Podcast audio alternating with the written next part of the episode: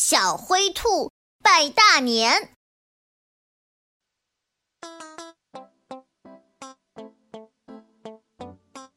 新年到了，小灰兔打扮得漂漂亮亮的，正要去给森林里的邻居拜年。它蹦蹦跳跳地来到黑熊大哥家，却看到黑熊大哥正躺在家里睡懒觉。小灰兔敲门，它也不理睬，仍然呼呼大睡。小灰兔只好失望地离开了黑熊大哥家。接着，小灰兔来到了小刺猬的家。小刺猬家的门也关上了。小灰兔透过窗户。看到小刺猬也趴在床上睡大觉呢。小灰兔很奇怪，今天是新年第一天，勤劳的小刺猬怎么也爱睡懒觉呢？于是，他又跑到小蝙蝠家去拜年。可是，他吃惊地发现。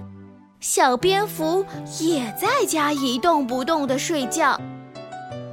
小灰兔很奇怪，继续往前走，来到了好朋友小乌龟的家，心想：小乌龟总不会还在睡懒觉吧？以前我们早上还一起跑步呢。可是他发现小乌龟也在家睡觉。小灰兔奇怪极了，心想：大家怎么都偷懒不起床呢？难道他们都生病了？于是急急忙忙地跑到啄木鸟医生家，要啄木鸟医生去帮他们看病。啄木鸟医生正要出门去给树木捉虫子，听小灰兔说完这件事儿。他哈哈大笑起来，告诉小灰兔说：“不用担心，他们几个都在冬眠呢。”小灰兔听不明白，好奇地问啄木鸟医生：“什么叫冬眠？”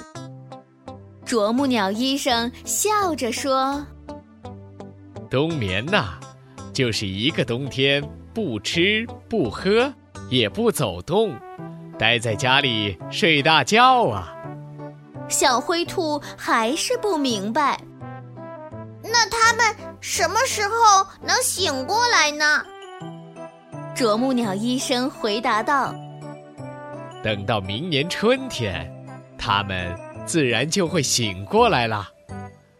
冬天来之前，黑熊大哥、小刺猬、小蝙蝠。”还有小乌龟，就储存好食物，做好过冬的准备了。它们在睡眠中度过寒冷的冬天。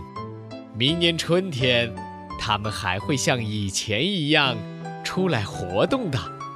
到时候，又可以跟它们一起玩了。小灰兔这才完全放心。